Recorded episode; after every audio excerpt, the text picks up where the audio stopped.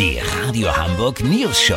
Die witzigsten Nachrichten der Stadt. Mit Olli Hansen, Jessica Burmeister und Peter von Rumpold. Guten Tag. Die aktuelle Verkehrssituation in Hamburg ist dramatisch. Es folgt Baustelle auf Baustelle, Stau auf Stau. Der Senat sagt, man habe inzwischen einiges erreicht. Die Opposition hält es mal wieder für schlecht koordiniert. Nur an zwei von 715 Baustellen würde im Mehrschichtbetrieb gearbeitet.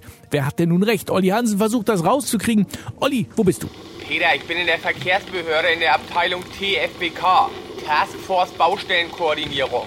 Die Kollegen arbeiten genau wie ihr Kaffeevollautomat am Limit, tun was sie können. Ja, aber warum wird zum Beispiel an so vielen Baustellen nicht auch nachts gearbeitet? Gebe ich mal weiter die Frage an den Koordinierungsleiter Ahmed Horstmann. Warum geht das nicht auch nachts? Ja, Bruder, das ist schwierig, weil da ist dunkel, ne? Einige Vorarbeiter, sie sind auch so nachtblind, das ist gefährlich. Aber man kann die doch beleuchten. Die Vorarbeiter? Nein, die Baustellen. Ja, aber es gibt's vor Ort oft keine Steckdose. Und auch wegen Tiere, die so bedroht sind, Bruder. Beispiel die Bauzauneidechse, sie darf nicht geblendet werden. Ach so, ja, guck mal an. Digga, es gibt auch Probleme mit Baustofflieferung. A7-Baustelle, Bruder, erwartet seit sechs Wochen auf zwei Eimer Sand aus Slowakei. Du, vielleicht muss man die gar nicht aus der Slowakei holen. Vielleicht gibt das zwei Eimer Sand auch im Baumarkt am Netterfeld. Ja, aber da kommst du ja nicht hin, Bruder. Kieler Straße, alles dicht, weißt du? Geht schneller aus Slowakei. Ja, Peter, also an der Koordinierung liegt es nicht. Ich fahr jetzt mit dem Auto nochmal an die Baustelle Eifestraße, Ausschläger Weg. Vielleicht haben die Sand über. Wenn ich da vor meiner Pensionierung ankomme, melde ich mich nochmal, dann habt ihr das exklusiv, okay? Ja, vielen Dank, Olli Hansen. Kurznachrichten mit Jessica Burmeister. Ida-Ehre-Schule.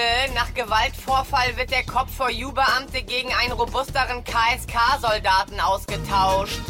Werteverfall. Nach Abkehr von der 50er-Inzidenz soll auch die 200er Pulsfrequenz auf dem Prüfstand stehen.